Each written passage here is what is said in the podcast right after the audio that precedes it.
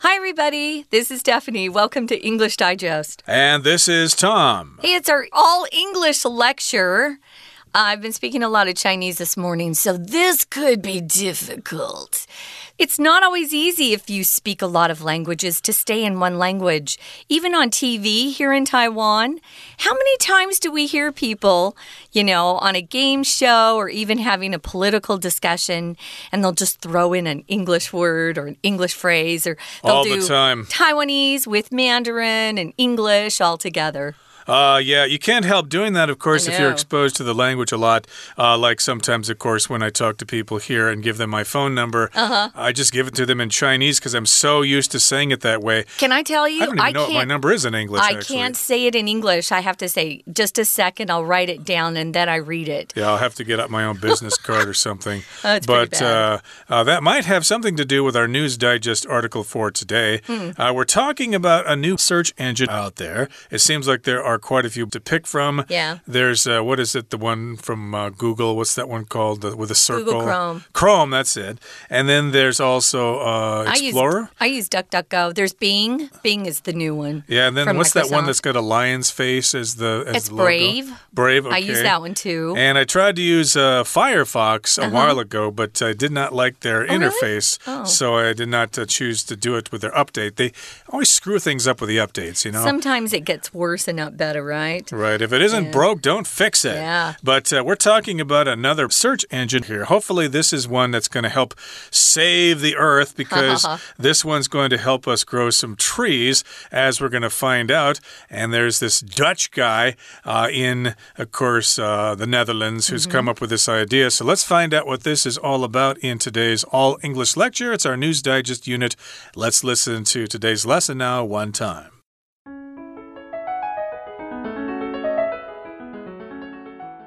A Dutch university has adopted a new search engine as part of its campaign to become more sustainable.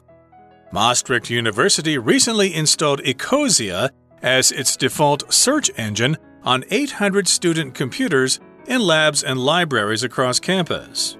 The students overseeing the campaign hope that other university departments will install the site on their computers and devices as well. This is because Ecosia partners with tree planting organizations to plant one tree per 45 searches.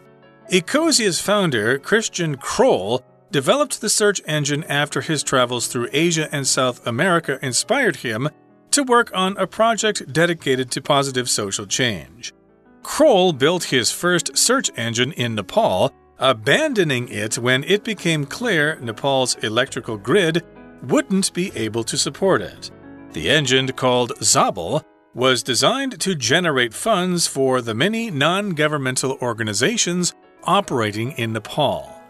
Despite Zabel's failure, Kroll liked the idea. Later in Argentina, Kroll's study of reforestation gave him the idea for a site that would support tree planting and forest restoration projects in an effort to offset carbon dioxide emissions.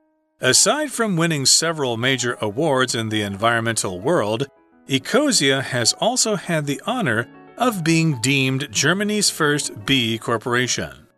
This certification designates a company that uses business to solve social and environmental issues. While these distinctions are certainly impressive, it's the global sustainability efforts that Ecosia devotes itself to that have made it many people's search engine of choice. Ecosia donates 80% of its ad generated revenue to restoration projects around the world and remains fully transparent in its use of funds. What's more, in 2017, Ecosia built its own solar farm in order to run its servers on 100% renewable energy, with plans to expand as its user base grows. With the need for more sustainable endeavors growing daily, Ecosia has made saving the planet its business. With each of its extraordinary achievements, Ecosia comes one tree closer to changing the world.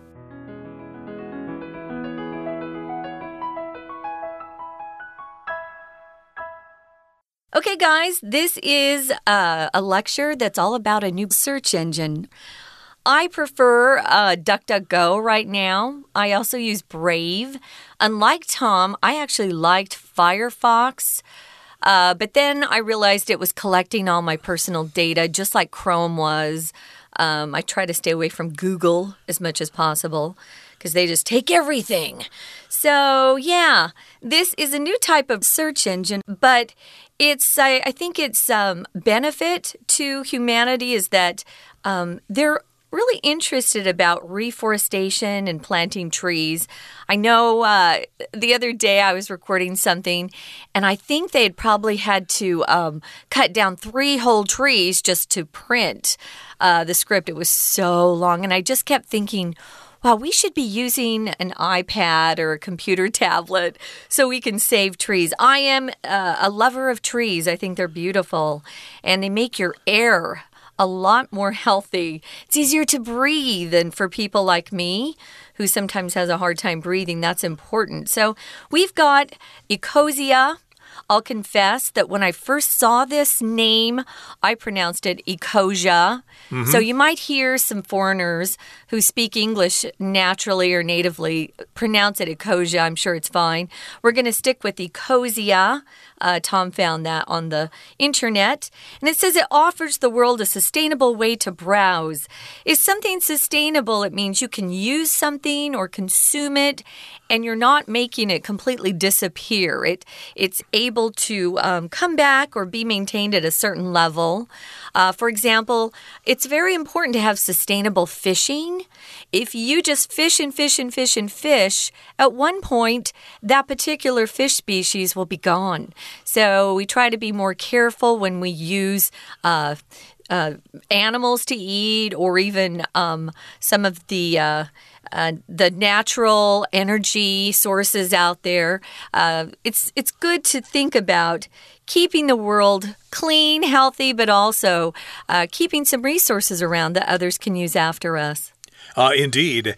And uh, of course, we often hear the word sustainable referring to energy, sustainable energy like solar power and uh, hydroelectric power and stuff like that. Uh, you don't have to uh, say goodbye to it eventually, like uh, oil and petroleum. that stuff is finite.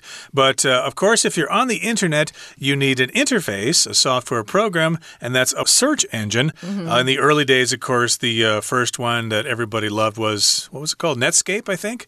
Oh, yeah. It disappeared right. really fast. It was good. It was good, but it disappeared because of. They, uh, he, they were bought out.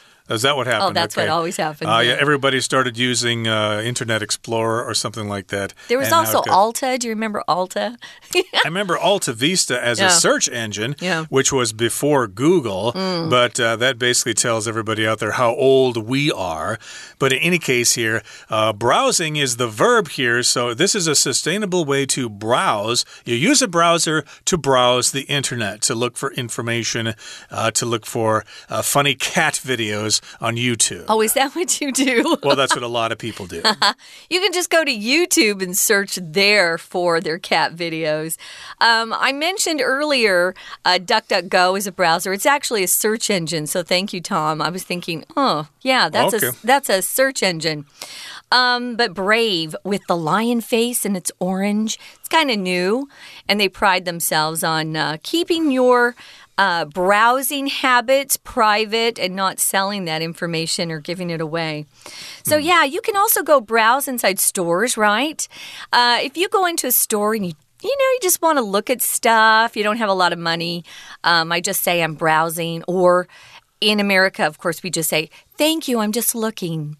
Mm -hmm, exactly. So you browse the internet with a browser. And let's go to Holland now. Okay. We got a Dutch university. Yeah. This university has adopted a new search engine as part of its campaign to become more sustainable. So, again, this is a search engine and not a browser. This is Maastricht University, and they recently installed Ecosia, excuse me, Ecosia, as its default search engine on 800 student computers and labs mm. and libraries across campus Here we've got the word default. Mm -hmm. And of course, uh, sometimes software programs come with a default setting.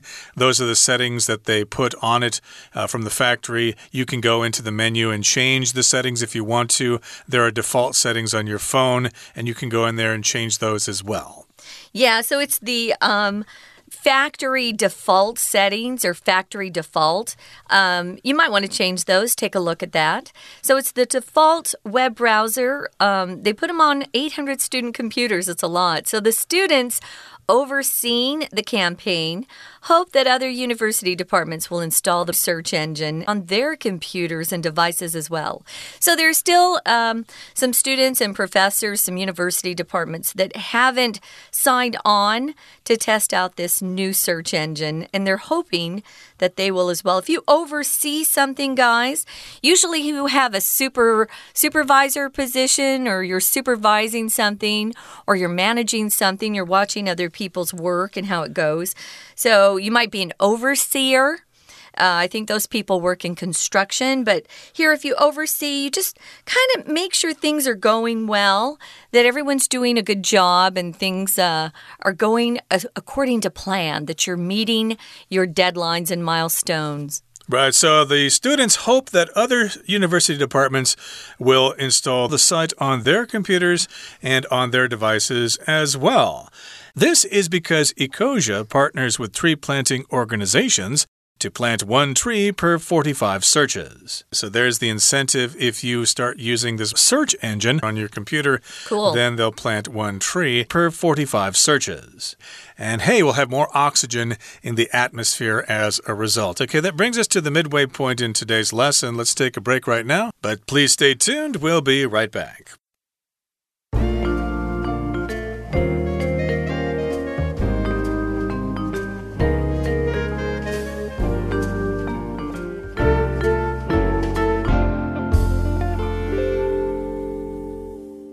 Welcome back, guys. We're talking about a new search engine that will help uh, the environment quite a bit if you uh, decide to download it onto your own computer. Every time it's downloaded, at least in this particular trial that's going on at this university in the Netherlands, the the company Ecosia offers to plant one tree somewhere. So it's pretty cool. Let's take a look at whose idea this was who invented this particular search engine. We've got Ecosia's founder. Usually, if someone's a founder of a new company, uh, they probably had the original idea. Maybe they were able to even provide the computer coding. Maybe they weren't. Maybe they uh, hired somebody. But whoever had the initial idea the founder and they set up the company or the organization. This is Christian Kroll. He developed the search engine after his travels through Asia, over here where we are, and South America. This inspired him to work on a project dedicated to positive social change. If you're dedicated to something, it means you devote a lot of time to it. You consider that particular project or hobby or even maybe a person. Maybe you're dedicated to making your parents happy. Um, at one point in my life, I really wanted to dedicate myself to making sure my mom felt well and she was doing well. Um, once you get older, it kind of changes positions and you start taking care of your parents uh, instead of them taking care of you all the time. Well, he was dedicated to positive social change. What does that mean, Tom? Well, before I explain yeah. that, I wanted to say that this uh, phrase, be dedicated to, mm. of course, reminds me of an old Mamas and Papas oh, song. Oh, here we go. This is dedicated to the one I love. Oh, I know that one. Uh, yeah, you can look that up. on, I'm sure there are videos on They've YouTube. used it in commercials. Uh, they yeah. probably have. It's sure. a very famous song. But in any case, here, -huh. yes, there he wants to do something that's dedicated to positive social change. In other words, he wants to do something that will make a contribution to society yeah. to help reduce global warming, uh, to prevent uh, extinction of species and stuff like that. And Kroll built his first search engine in Nepal. But he abandoned it. He was hmm. abandoning it when it became clear Nepal's electrical grid wouldn't be able to support it. We often talk about the electric network there or the electrical grid yeah. in Nepal uh, with the uh, power plants and the transformers and the wires and stuff. Uh, it just wasn't designed to handle this search engine, so he gave up on this project in Nepal. He abandoned it and at that time was called Zabel. It was designed to generate funds for the many non governmental organizations operating in Nepal. So that's how he wanted to uh, dedicate something to positive social change. Uh, he wanted to use this to generate money, to bring in some money for NGOs or Yeah, non government organizations in Nepal. Oh, sorry. It's okay. Uh, yeah, that I was just going to say an, a non-governmental organization. You hardly ever see it uh, spelled out in complete words. It's just uh, referred to as NGO, all letters with a small s. NGOs makes it plural. Yeah, so uh, it, some countries, you know, they're not quite as well developed as others. India has a problem with their electrical grid as well. I had a friend who lived there, and she'd say about 10 times a day the electricity would go off. Oh, no. So it's kind of hard to run a business and uh, want to use the internet uh, internationally if you don't have electricity. So he decided uh, that uh, he was going to continue with this idea. He liked the idea, it says, and later in Argentina, which is in South America. Yep. Kroll's study of reforestation gave him the idea for his site that would support tree planting and forest restoration projects. Reforestation, of course, is when people go in and plant trees in an area that used to be full of trees. It used to be a forest, but the trees were cut down for people to use. So that's reforestation. If you restore something, uh, restoration is the noun form of the verb to restore. It means you're uh, putting something back to its original um, nature or condition. Maybe you want to restore an old home. You have to do a lot of construction work on that. Uh, this was a restoration project. Um, and of course, what they're doing is they're restoring trees to a forest where the trees were cut down. Right, and it was done in an effort to offset carbon dioxide emissions. So, as you know, trees absorb carbon dioxide from the atmosphere. So, the more trees you have, the less CO2 that you have in the atmosphere. Now, here in the next paragraph, it says aside from winning several major awards in the environmental world, Ecosia has also had the honor of being deemed Germany's first B corporation. Okay, so it's had uh, two successes here.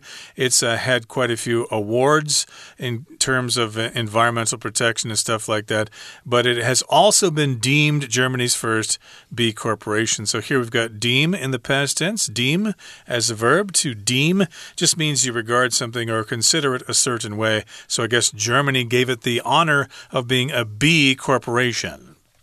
Yeah, that's a new term for me, a B corporation, but uh, I'm sure we'll hear, hear more about it as time goes on. Now, it says this certification designates a company that uses business to solve social and environmental issues. It was a big deal in New York when I was still working there for our little firm to do things um, to serve the community, to help out. It's a lot of uh, charitable work that's done, money given to certain organizations. Uh, we the firefighters' families who died in 9 11. Uh, so, yeah, every company that really has a heart tries to do something good for the the society they live in um, with their money. So here they said this certification. They're referring to the B company. You get a little certificate. People love certificates here. I've noticed. Certification means you have passed through an official test, and the people giving you the certificate feel like you are up to their standards and you deserve that certificate. That's the piece of paper or maybe it's a plaque that goes on the wall. Certification, of course, is the process. Right. So this is the again the B corporation distinction. Again, it's a certification, uh, some kind of recognition, some kind of official document, and it designates a company that uses business to solve social and environmental issues. So that's what a B corporation is. I think the B actually stands for benefit, a corporation that benefits the environment. But here the definition says it uses business to solve social and environmental issues. So in other words, it's a company that's trying trying to help out the world. They're not just in it for the money only, okay? Yes, they're trying to, you know, uh, survive as a company, but they're also trying to help out the world. In this particular case, they're trying to grow lots of trees. Maybe some other companies may try to stop pollution or uh, clean water, Yeah. stuff like desalination plants or something like that. Who knows? But again, these distinctions, it says here in the next sentence, while these distinctions are certainly impressive, it's the global sustainability efforts that Ecosia devotes itself to that have made it many people's search engine of choice. So, yes, even though these distinctions or these awards or these recognitions are very impressive, uh, there's something to write home to mom about for sure. But still, it's the global sustainability efforts that Ecosia devotes itself that have made it people's search engine of choice. In other words, yeah, it's got these awards and stuff like that, but we like this company because of what it's doing for the environment. Therefore, we're going to use their search engine. Yeah, notice this last part in the sentence uh, people's search engine of choice. I know this is really confusing when we use of, and this is a particular way of talking about uh, what someone prefers in a group of things or a group of choices, a group of options. Um, my soda pop uh, of choice is Sprite, here in Taiwan. Yeah, um, it's more. It's a tiny bit formal, but you can still use it in spoken English. So Ecosia donates. 80% of its ad generated revenue. Most of you know that there are ads running on browsers. Well, they get paid money for that, of course. So they donate almost all of it 80% is a lot of money so they they donate that to the re reforestation projects around the world and remains fully transparent in its use of funds I guess I was a little surprised the first time I learned that NGOs sometimes don't use all of that money donated to them for good causes.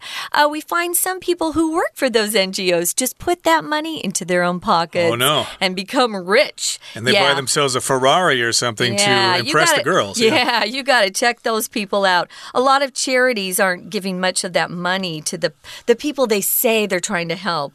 So if you are transparent, it means you're willing to let the public look at your books and see where the money's going. You're not hiding anything. You're not trying to get away with something that's illegal or sneaky or unfair. So you want uh, your government to be transparent, and you want your uh, NGOs to be transparent too. And, uh, you know, I kind of have a feeling that uh, they are a legitimate company here. I've met quite a few Dutch people. Uh, well, not a lot, but the ones I have met are usually pretty chill, you know, pretty relaxed, pretty laid back. So I think they're probably very sincere here in what they want to do. They don't just want to get rich quick. So, yes, they're going to let their records uh, be public information. People can check their tax forms and Yeah, stuff they have to post them because if you're an NGO, you don't have to pay taxes to the government. Mm, that's right. So they're going to make sure everybody can see the records, and so that people can know that they are on the up and up, Hmm. that they are legitimate, and they aren't trying to put that money in their pockets. Yeah, that's a great phrase Tom just used.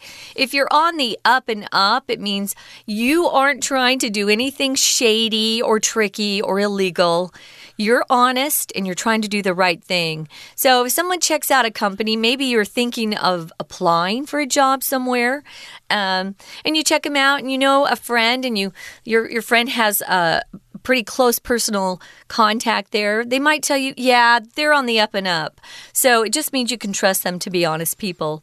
And uh, hopefully we can do that with uh, Christian Kroll here and his company. Yeah. And what's more, or in addition, in 2017, Ecosia built its own solar farm Huh. in order to run its servers on 100% renewable energy, with plans to expand as its user base grows. So they built their own solar farm uh, to, uh, of course, put up those wind turbines. And uh, Oh, they're no, they're the solar panels. Oh, the solar panel. Oh, you're Yeah. right. You're right. I'm, I'm talking about uh, windmills there. Oh, yeah. Hmm. That would be uh, wind power. This is a solar farm, so yeah, they'll have solar panels there. Uh, they may have found some desert someplace to put these panels up in. I hope they didn't build in Texas where they uh, lost all their power power because they had they- uh, renewable energy that froze. So be careful where you get your uh, renewable energy put put in. I guess you know. Right. I live in Arizona. Solar power would be a pretty good idea in, in the desert.